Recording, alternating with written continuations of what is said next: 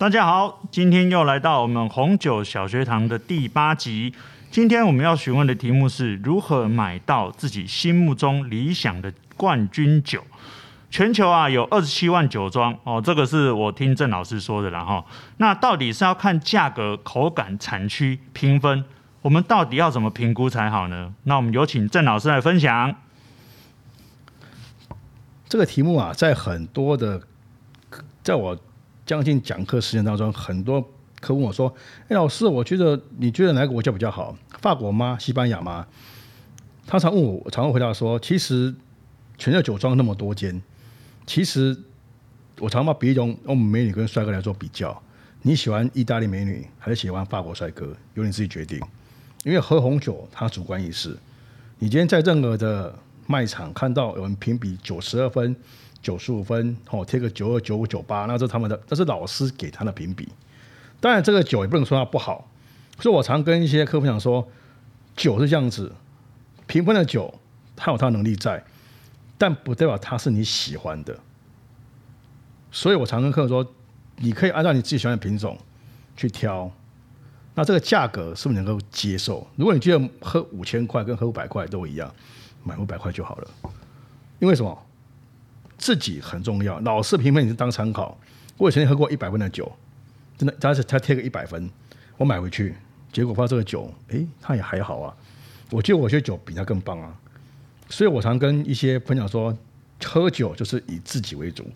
啊，当然说，如果你要买投资，哦，像五道酒庄那种顶级酒庄，你要买投资，那另当别论。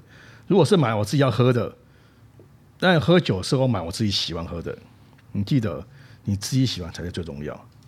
哦，其他人的讲，或说有些朋友跟朋友说，哎、这个好，这个好，有时候当参考，因为你朋友喜欢，不代表你喜欢，所以我常建议说，你记得你买酒的时候，自己的口感顺口最重要，那才是你自己内心的第一名。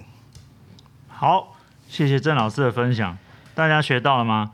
自己喝起来舒服、喜欢，才是真正心目中的第一名哦。哦，不是别人的第一名，是自己的第一名。今天谢谢老师的分享，我们下次见喽。想要在喝红酒时能跟朋友和妹子多盖一些红酒知识吗？听我们红酒小学堂就对了。房产新教室大力感谢资深品酒师 Henry 老师的赞助，Thank you。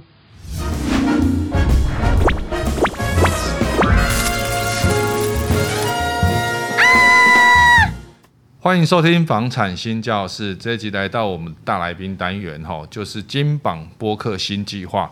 呃，前面的 slogan 我已经忘记了，但是我记得与你相约美好时刻。嗯，小助理你知道吗？没有啊，就就你讲的是对的啊。哦，真的、哦，站长说的都是对的。对对，与你相约美好时刻哈，这个我很喜欢这个金榜播客新计划的单元，因为每次来的其实他都是 Podcaster。哦，那我们也是播客的频道，所以我很喜欢跟这些来宾来互动哈。那我们先介绍今天的大来宾哈，他的频道叫做陈之董的商业洞察哈。你看这个应该是商业顾问的高手来了哈，这个我们很期待哈，是不是？那个请 Jump 跟我们自我介绍一下。Hello，大家好，我是 Jump。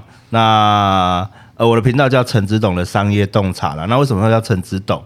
因为其实我的担任的位置叫执行董事嘛，我之前在一个商会里面担任执行董事。那我一开始创造这频道的目的，其实只是一开始是为了让我的会员们有一些呃曝光的机会。我想说，哎呀，我会员各行各业都有，诶，是不是我可以透过一些方式，让他们可以在网络上曝光？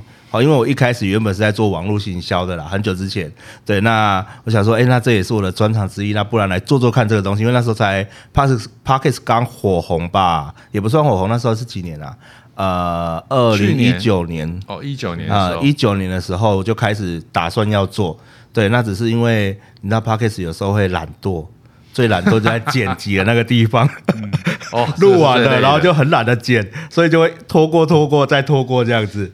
对，那但是因为也是这样子，我就后后来呃慢慢也是做上瘾的啦，就是觉得说，哎，这样聊天大家而且收获很多，而且特别是我在呃有些会员给我回馈，他说，哎，Jump 我被你访谈过之后啊，好多人来找我，那我可以把我访谈这个内容直接被扫在我名片上面做成 QR code，以后人家就可以知道我的企业理念吗？嗯我说哇，你好聪明哦！以后我也可以这样做。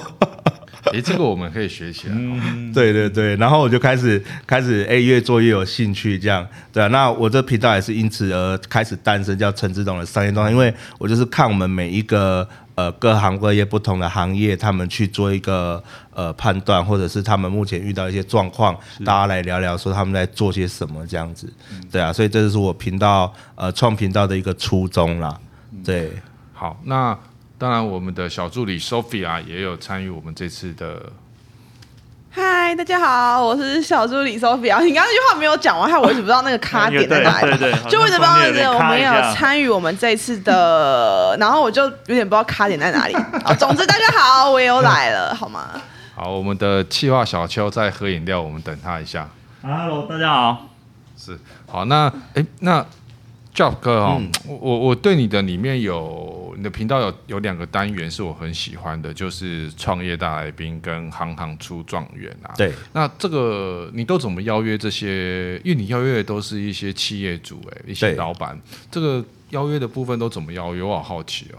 呃，其实都是我的朋友，这么厉害？对，因为呃，我我其实我从二十岁就开始参加。大小不同的社团，包含青商会啊、狮子会啊、福伦社啊，或者是你参想过大小的商会，我几乎都参加过。这样，对，所以就是也花了很多钱在在人脉上面，所以都是要不然就是靠了喝很多酒这样。哇塞，那这些朋友也超级大力挺上你的节目。对啊，那个酒量代表工作量嘛。哇塞，酒量就是业绩量。没有啦，就只要是我们好好跟他建立关系啦，那有好好建立的关系，我们就是开口帮点小忙嘛，对啊，那些这都是人脉呢哈，对啊，人脉就是钱脉，对对对对对对。那我想问的是说，以你的，因为你都现在都开始做一些上像是商业级的顾问嘛，嗯，那你怎么看今年二零二三年？嗯，其实我觉得在二零二三年，它是一个。呃，机遇跟呃危险并存的一年，对，就是它其实算是一个谷底反弹年嘛。就是当我们二零二零年现在疫情大家全部都解封了，特别是你看中国呃也都去几乎都解封了嘛，中国也没有再清零政策了。那呃在这一个情况下，大家可能会想说，哎呀，我之前没有呃创业了，他开始创业了。那之前可能呃没有做事情，他开始做了。那其实机会变得越来越多，可是在这情况当中，发现竞争又变得更大了。所所以以前本来竞争小，可能我开一间咖啡店，假设我开一间咖啡店，附近只有三四间跟我是同类型的。可是后来你在今年你会发现，附近可能会超过十间跟你是同类型的，而且卖的东西一模一样。而且你你的你也许你卖甜点还出自同一间中央工厂，哦，有可能，对，那你可能会觉得我跟人家的优势一点都比不上，对，所以这就是我们在这今年为什么我说机遇跟危险是并存的，因为你因为你如果只做单一方向，或者是你只是在做一样的东西，你只在做咖啡店，它是没有意义的，因为你会被。呃，会被边际效应化抵掉了，就是哎，慢慢慢慢慢慢就不见了。可是你要做出差异化，你可能要在自己的呃个人的 IP 啊，或是你个人的品牌形象上面做出差别，对，让人家觉得说，哎，呃，你好像跟人家一样没有错，可是我就喜欢你，嗯，对，他才不 care 你你你是怎么样的人。那怎么做嘞？呃，我觉得这怎么做，其实就是我们要去想我们的顾客群在哪里，就是我们的 TA 到底在哪里，就是我们。到底想要服务什么目标客群？有的咖啡厅它可以专门只服务上班族，有的咖啡厅它可以专门服务贵妇群，有个咖啡厅它专门服务单亲妈妈。哎、欸，好像很奇怪，单亲妈妈是怪怪的啊、哦。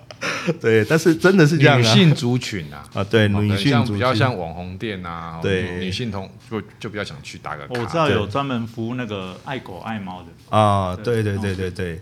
就是你的呃差异化 IP 做出来了，那人家知道我在在这个族群，我就是想要来你这里，嗯、对，所以我就不会想要去其他跟你不同的呃没有没有我的族群的店这样，嗯、对，虽然你的东西都一模一样，我们都已经不看重我在做些什么了，可能你是在做吃的，我已经不看重你吃什么了，而是看重我去那边可以享受到这样的服务内容。那是不是卖咖啡店？呃，卖咖啡的，是不是要有一些增加一些点心或什么之类的？因为听说听说咖啡的利润没有很高，嗯，是真的吗？呃，听说是真的。对，然后他们都要靠旁边，比如简餐 或是对呃蛋糕，嗯，哦，然后来就是增加一些额外的收入，这样。对对，可是我也有会员，他们咖啡厅是呃几乎就是不做任何餐餐饮的，啊，不是餐食，对，只卖咖啡。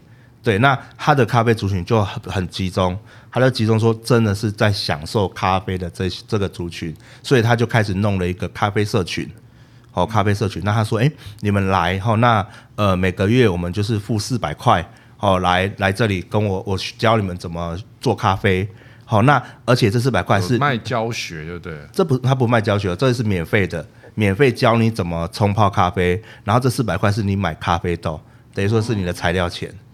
嘿，所以你自己泡自己的咖啡，然后自己学完，然后回家也是用一样的咖啡豆、一样的机器，然后去泡出诶你自己的咖啡。哦，这个就是你刚刚所讲的，跟其他咖啡店，也许这就是个差异。对，也许这就是一个差异。对啊，就是每一个人他可以做出他自己的一个私流量的一个差异出来，这样子。嗯其实我后来发现到，如果以刚才讲的这个饮料店来讲，我觉得品牌给人家的感觉蛮重要的哈。嗯。其实像我们公司附近，其实一条街大概一百公尺，大概有八九间呢，不同的。嗯。哦，有四十岚呐，四十没有就故意给他解释。啊，对对对。很很多很多家，那有时候我们走一走，讲实在话，还是消费者还是会有喜好嘛。对。哦喜好，那为什么我一直觉得说，为什么大家店家都喜欢群聚群聚？聚在一起，群群聚，到底要多难才能念出那个字？群聚在一起，聚在一起，为什么？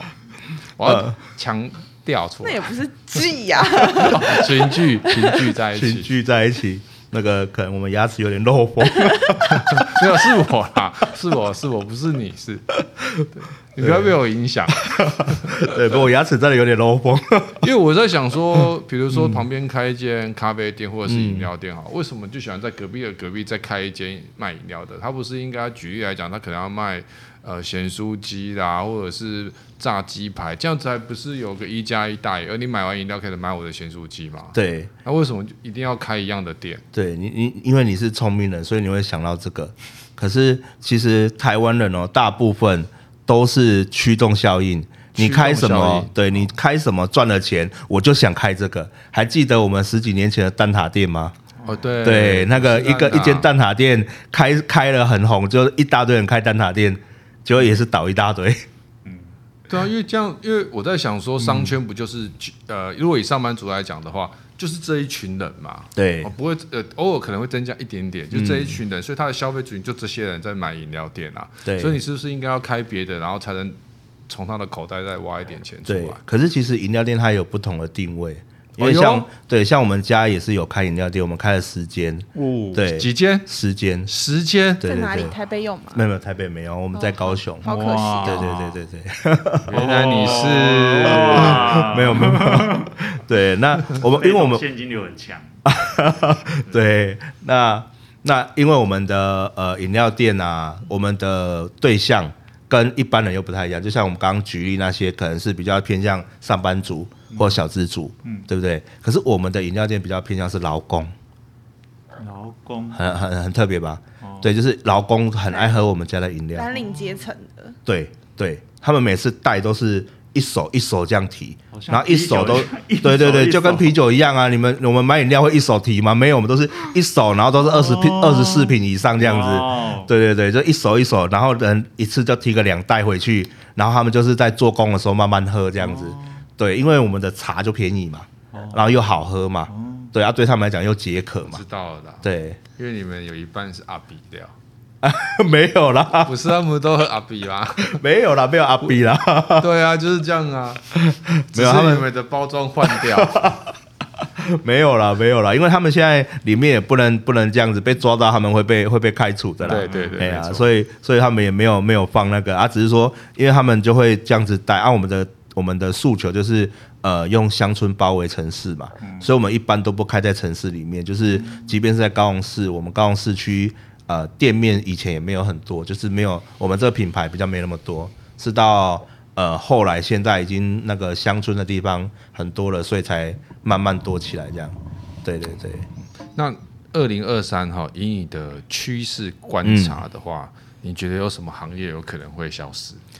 呃，我觉得二零二三有什么行业会消失哦？欸、这个不能乱讲哦。对，这不能乱讲。对，我知道一个，我猜的。好，珠心算老师。我认真的，因为没有人在学了，很少人在学珠心算。我记得上次好像是看一零四还是什么，然后他就有排行，就是说，就是现在很少很少开职缺的，然后有当然有一些是那种。呃，本身他那个职业就蛮饱和的。嗯、那有一些是因为这个东西它消失了，所以这些的人才他们就不需要了。比如说像那个珠心算老师，然后还有室内电电话的那种配置员，因为现在没有人在用室内，很少人家也在装室内电话，然后那种室内电话的接线员啊什么的，也都在这种职缺都在减少。嗯。好了，我我我只是突然想到.他据点我，不会，我们很认同，很认同，对，对，对，我们很认同啊，对对对。真的啊，讲的蛮有道理的，对啊，真的有道理耶，你看起来是虚假的，他到底虚假？站长的口气不是，没事没事，总有一天会以牙还牙，以眼还眼，超可爱的，对。其实我觉得不至于到马上消失啦，但是呃，就像他刚刚讲这些呃这些类型的，可能也是会渐渐走向没落化，嗯，这是蛮真实的。因为你看我们在二二年的时候开始火红了几个，像 AI，嗯，对，机器人，然后像宇宙的一个部分，好像元宇宙，呃，不是元宇宙，是真实的宇宙，对，真实的宇宙，我们不是开始探呃呃呃，你你们知道那个宇宙旅行。对宇宙旅行这部分，对啊，然后以及说，你看马斯克啊，他们的星链计划等等之类的，嗯、以及呃，我们像 NASA 那边，他们又要公布新的登月计划，嗯，对啊，那这些都是一个呃，未来在呃，我们又又又有更多人会想要走进去的行业了，嗯，对，所以呃，很多像一些传统的呃劳力密集的，他们会渐渐的比较偏向比较消失一点点，嗯。对，就会开始没落，也不能说完全消失，但是就是变得很少众了。嗯，对，可能有一些特别人，他们喜欢学，但是你说它真的还会流行吗？就可能就不不得而知了，这样子。对啊。那像你刚刚有提的那种劳工阶级啊，嗯、你看现在讲真的也缺工又缺料，对，没有人想要做那种工作，那怎么办？现在我我现在目前台湾大部分都是还是以外劳为主啦，嗯嗯，对，他们会引进外籍劳工进来做这些劳力的工作嘛。可是其实现在外籍劳工也越来越贵呢。嗯，对啊，很贵。对啊，对，没错，薪都涨超贵。我就之前有呃大概半年前有跟大家分享嘛，因为我有一个认识的朋友，好了，嗯、他他是开那个怪手的，对。好怪手，就是真的是那开怪手，他们就会去特别去学那种钓那种大型的机具，嗯，啊，那个真的很缺呢。那我我不知道，他说他之前好像呃，我忘记怎么算，好像六千一天六千吧，还是一个时段六千，我忘记了。嗯、那后来南部的建商找他去，嗯，越缺嘛，对，double，所以你只要过来我南部这个建案一万二，嗯。你看缺成这样，所以那个是那个一直在涨价。对啊，那这个就会反反映到我们的建筑的成本，然后最后反映到售价上面。是啊，那你觉得那二二二零二三的什么行业会开始火红？二零二三什么行业会开始火红啊？呃，我觉得不至于火红，但是呃，它目前大家喜欢做的行业啦，嗯，好，就是我们可能大家可能比如说以吃的。吃的部分可能会有各式的小吃出现，对，你会发现其实很多人开始独立创业了，对，然后他们创业一开始也没办法去开那种大公司，好，就是除非是技术类的啦，好，那像其实你知道我们高雄也是蛮多那种传统产业，呃，那个百年企业只差三年就百年那种也都会倒掉这样。对对，那可是呃，越来越多这种呃小吃类的或者什么新兴产业，那种文青的产业出现。像我这边有一个呃伙伴也是，他爷爷开了五十五年的青草杂店，嗯，对，那后来他把它改成一个文青的青草茶。我们一般想要青草茶会会想要什么？就是路边摊嘛。万华，万华那边好多。对对对，就是类似那一种，然后一个餐车，然后哎，餐车小小的，然后就做成一个这样子的一个青草茶，就拿给你喝了嘛。我们就拿了，就路边一边走一边喝，然后就回家了。对，然后年轻人也不是很喜欢喝。对，那他这个人就很不一样哦，他就把它变成是一个文青的青草茶店。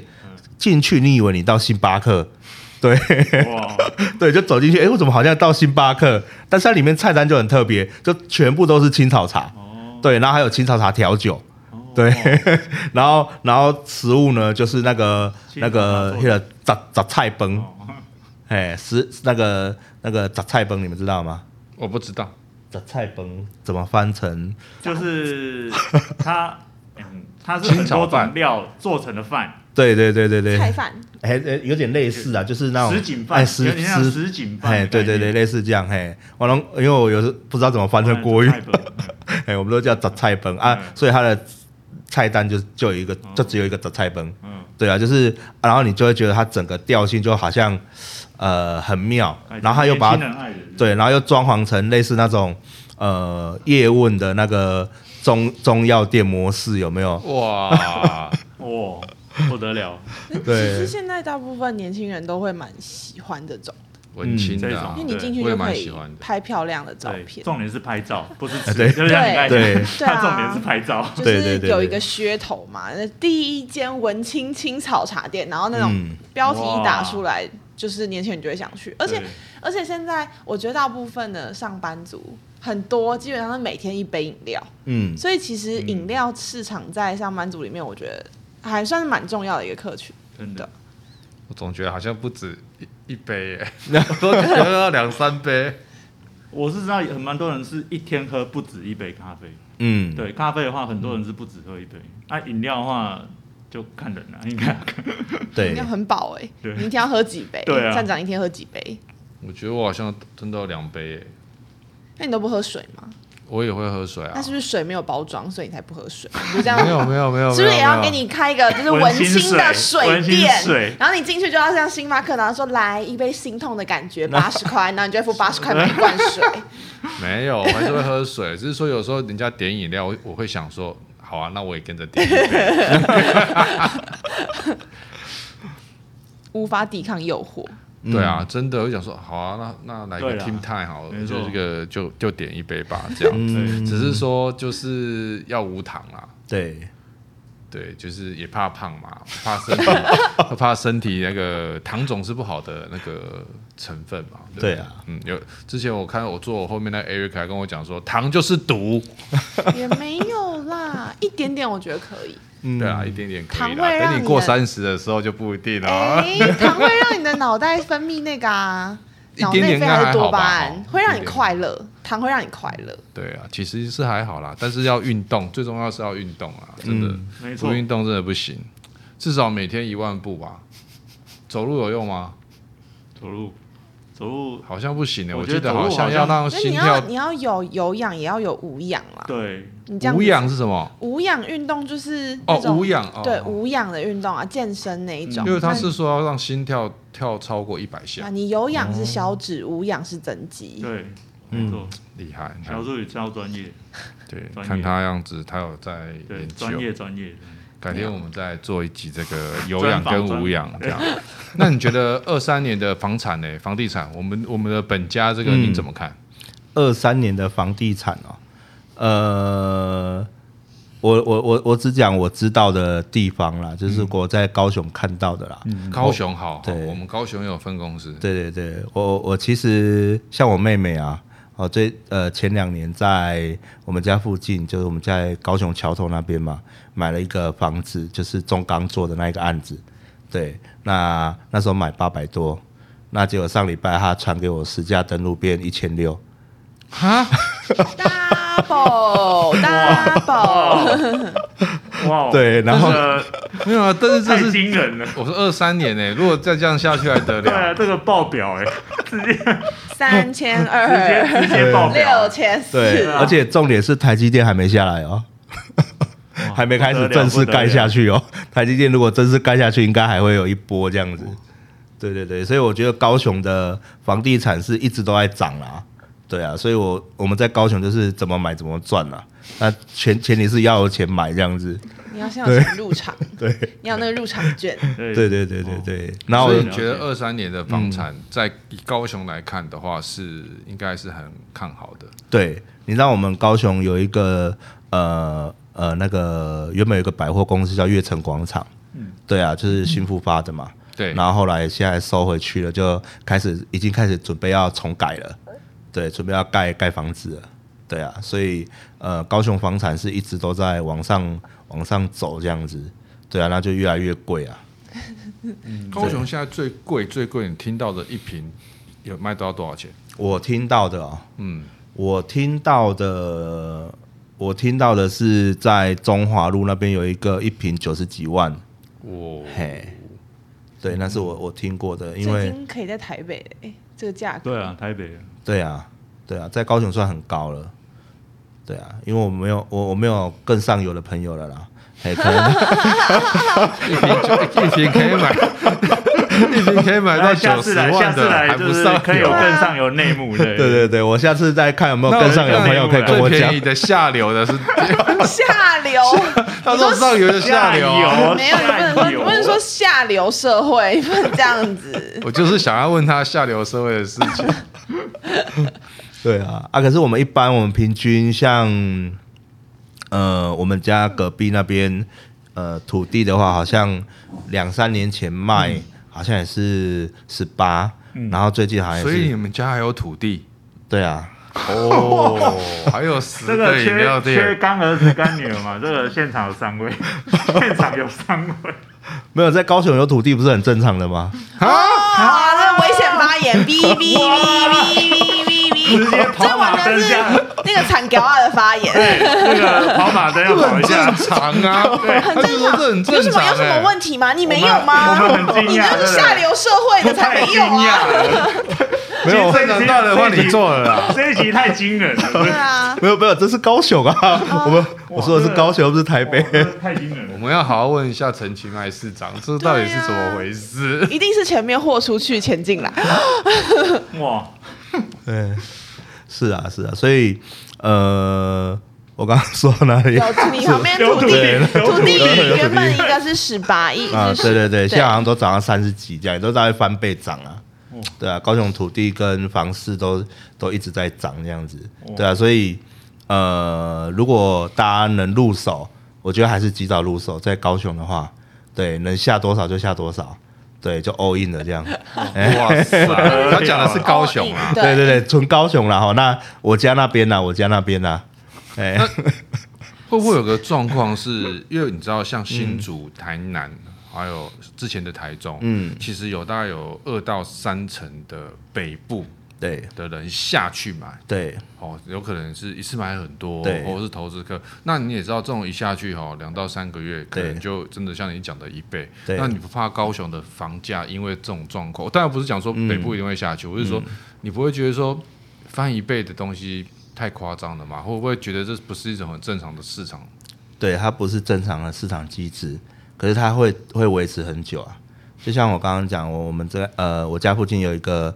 呃，大楼呃，那个那个建案，好，有一个大楼的建案，我我看了很喜欢。以前他刚刚要盖的时候，呃，卖卖两那个两室一厅的啦，好卖四八八，然后预售屋的时候，然后就说啊，我们这是桥头这鬼地方，谁要买啊？四八八，结果一年后盖好之后卖八八八，对，然后八八八的时候说哈八八八谁要买啊？结果现在是一六八八。讲的是真的还是假的？真的啦，四八八，真的啦，限量太大，一路八八啊，就让他那个一路盖到八八，真的啦，你自己去查就知道。那个他们当初预售有人买，全满啊，八百户全满啊。那我们这一期播出的时候，会不会就已经 早就可定了？那要两千？对啊，八百那边八百户全满，可是点赞率不高，因为几乎都是投资客。对，但是我们现在想要入场去把他们从投资客买下来也买不下来，他们还要等。啊、等什么？就等再涨一波啊！再高，对啊，因为台积电还没进去啊。哇！台积电还没真的进去啊。台积电进去的时候，员工人才会来嘛，人才会来，他们那时候卖才是真的最高点，赚最多。对啊，可是现在政府都有一些呃，像平均地权条例啊，他们不怕三读通过之后整个呃资金嘎不过来，或是一些效应出现嘛？可是他们从预售屋开始买，早就过那个期限了。没有啊，还是有呃比例原则啦，哦、就是说你就说就多赚多赚少的意思，是不是？对啊，对啊，对啊。就是反正无所谓，就赚，反正能撑得过去就少赚，呃，撑得过去就多赚一点。对啊。撑不过去赶快卖掉，它、啊、也是有获利。对啊，对啊。哇塞，哎，我们买房子是拿来住的，好不好？我不是拿来炒的。怎么可能？怎么可能不赚？没有了。如果有这种的话，先私讯我，好不好？我这种我们都不知道，哎。对啊，我我们也不知道啊。你看，在我家旁边，我都不知道它涨那么快，我都没买到了。如果你真的买到，你现在就是三十家店面的。对对对对，不止不止啊！照这个涨幅，大概一年就可以开五十家了。对啊。最后一点时间，我想要聊一下打造个人 IP 这件事，因为你刚刚有讲说你也有在做所谓的个人的社群行销嘛？对。那你的 Podcast 频道也有聊到一些创业的东西，中间其实也有提到说，呃，关于个人的。转换跑道这件事情，嗯，所以你会觉得说每个人都可以来做，比如说网红啊、自媒体频道，或是像我们这种 podcast 吗？那要如何打造？嗯，我觉得其实每一个人他都可以尝试去做啦。像我今天刚刚我上来的时候，也有跟朋友吃饭嘛，那他们是做金融圈的，他们在金融圈算是专门在做有钱人那一个区块，就是家族办公室的服务。好，所以他们都是做有钱人区块。那突然他跟我讲说啊，他觉得做这区块做的好累哦，他想要走小红书的短影音。对我说哈，你怎么会突然想要从这个一个那么高端的行业，然后走到要想要去走走自媒体？他说啊，因为这个行业压力太大，他们想要好好的照顾自己的。家庭可能说，哎，丈夫啊，或者是儿女啊，这样子的一个照顾。那他们想要说，呃，一边兼职，然后在一边做自己的正职。那等到 balance 差不多的时候，就可能哎开始转换，就是回归到家庭里面去这样子。对啊，那我就觉得说，哎，其实这是每一个人他自己可以做的事情。像我们自己变成一个品牌化的时候，人家认识我们了，那。我们就可以开始，因为这样子去有一些收入来源，我们就不用说特地一定要呃做什么很累的事，因为像他们那个工作，呃，以前还没疫情的时候是要常飞大陆的，所以他们就很辛苦啊，就是几乎一天都不在，一天到晚都不在台湾，就一直飞大陆，然后飞美国，到处飞，然后在台湾时间又很少，他们就觉得家庭生活是没有是没有没有那个凝聚的。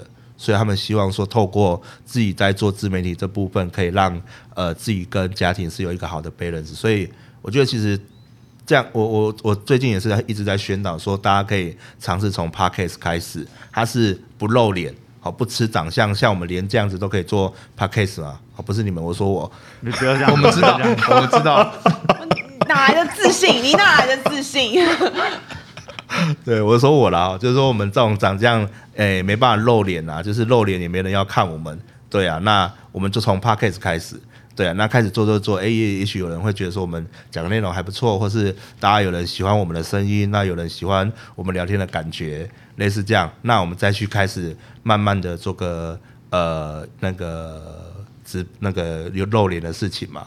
对啊，你看，对啊，对啊，你看罗胖也长得不怎么样啊，人家也做的很好。嗯，罗胖我知道。现在好像对这个呃，以前比较讲的就是俊男美女嘛，嗯，甚至到玉女嘛，好像大家大家可能都不知道，你知道杨林吗？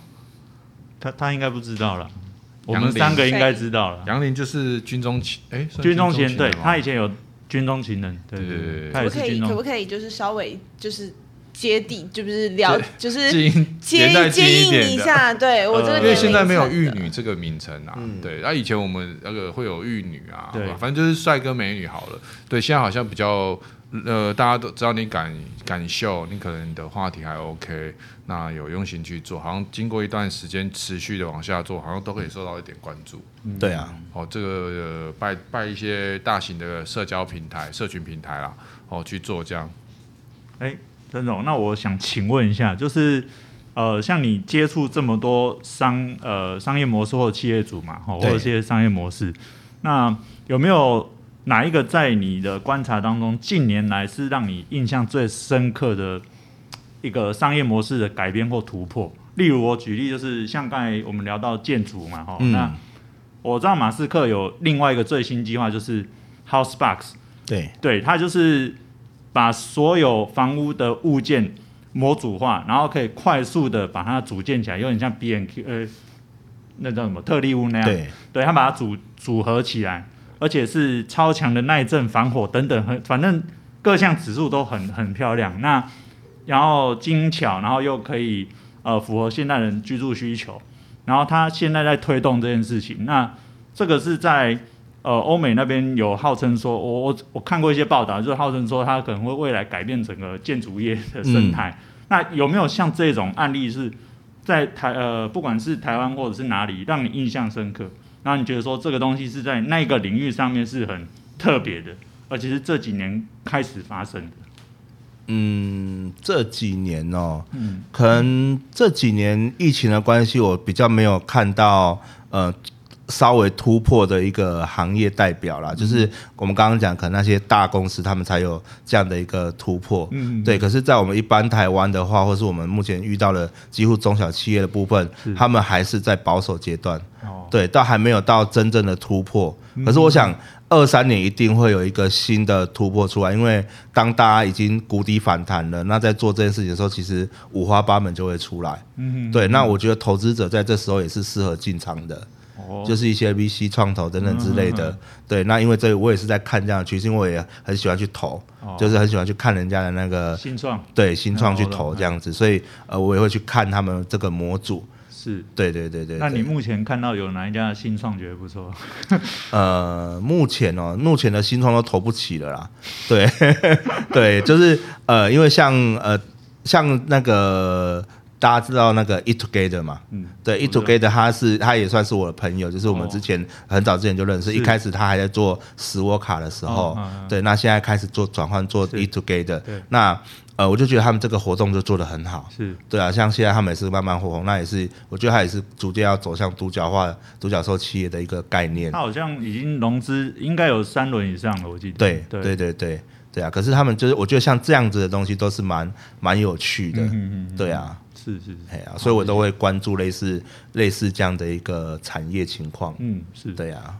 其实我们也有在关注啊。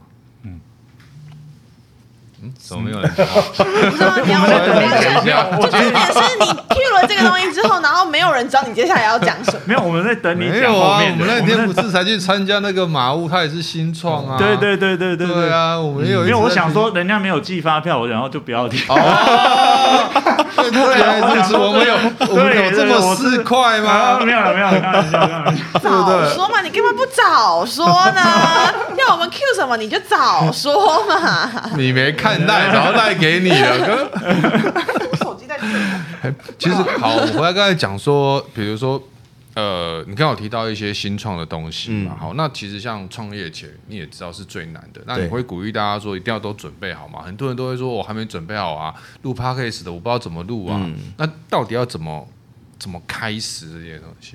呃，其实我心态是是最重要的？心态我觉得也很很重要。对，我觉得心态是。呃，遇到任何失败，好、都很正常，哎，对，然后遇到失败还是要很坚持的往前走，对啊，其实像我创了很多次业啊，然后几乎也都失败啊，然后然后我爸都说，哎，你不要在外面了哈，你那个乖乖待在家里，好，那我每个月给你四万块养你，千万不要出去工，不要出去做，好，但是我这里就是不服输，你知道，就失败一次就要再出去一次，这样，因为四万太少，要十万，十万。那一块地啊，说哎，那块地没有没有，我就不出去了。对啊，那我就想说，哎、欸，对啊，那我还是很喜欢去做这样运作的方面。那我也会，我也会希望说，哎、欸，如果大家在创业的部分，然后就是说，关于这部分是呃，一定是得坚持。那也许我们像我上次采访那个来宾，他讲的也非常好。我问他说，那呃是呃是你如果创业的时候，那你失败怎么办？他说：“失败你就换个地方继续再来一次就好了，因为他是做旅行社的嘛。嗯、对，那他说当初旅行社他在台湾做的时候，呃，有就是有一阵子台湾的旅行社都做不起来了，嗯、他就转换地点，那做一样的事情，可是他在中国就成功了。嗯、对，他在中国就开了很多线出来。对啊，那你你看他做一样的事情，他在台湾做不起来，他在中国就做得起来。他就告诉我说，不是你做这一个做不起来，而是你的地点可能不对。也许我们换个地点，你这个事情就成功了。哦、嗯，对啊，但是你千万不要觉得说，哎呀，我做不好了，我就要转换跑道。嗯，那你不是一样要从头再来吗？对啊，没错。哦，对哦，其实说到这个。我就有听到你的那个 Podcast 有讲到这一个、嗯、哦，在那个创业大来宾这边嘛，对对对哦，有聊到说，如果创业遇到瓶颈，是要想办法转换跑道，还是坚持下去，对不对？对。哦，那有时候刚开始也许不是最完美的吧，好、哦，边做边学。那也有也有也有一集是在讲说，在市场上的训练是否一定要足够嘛？嗯，我觉得这个他的频道其实对蛮多想要。踏进来，不论你是创业，或者是说你可能遇到了某个工作上的瓶颈，哦，也许是是什么人生大事之类，其实他的频道都讲了蛮多这些所谓所谓的这个商业洞察啦。嗯、那我们今天非常谢谢我们今天 Jeff 哥哈，他的频道再给你一点时间。宣传一下，好，感谢我们站长大人哈。那呃，我的频道其实目前我有三个单元啦。嗯、好，那一呃，刚刚有讲的就是创业大来宾。那第二个叫行行有状元。那我们最近一个新的单元叫做呃开店小老板。好，那就是可能以店家为主。好，那就像我刚刚讲的，我们之后我们会。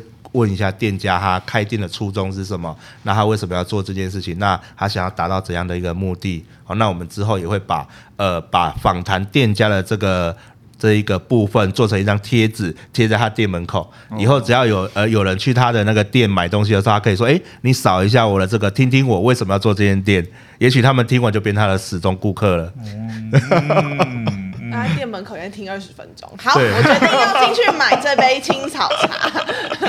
哎，对对对，他是说直接跳到八分三十。就是就是听啊，听二十分钟。嗯，我不要听，我不要买这间电影。他要花二十二三十分钟的时间决定。对对对，好啊，谢谢大家，好，谢谢，谢谢，谢谢。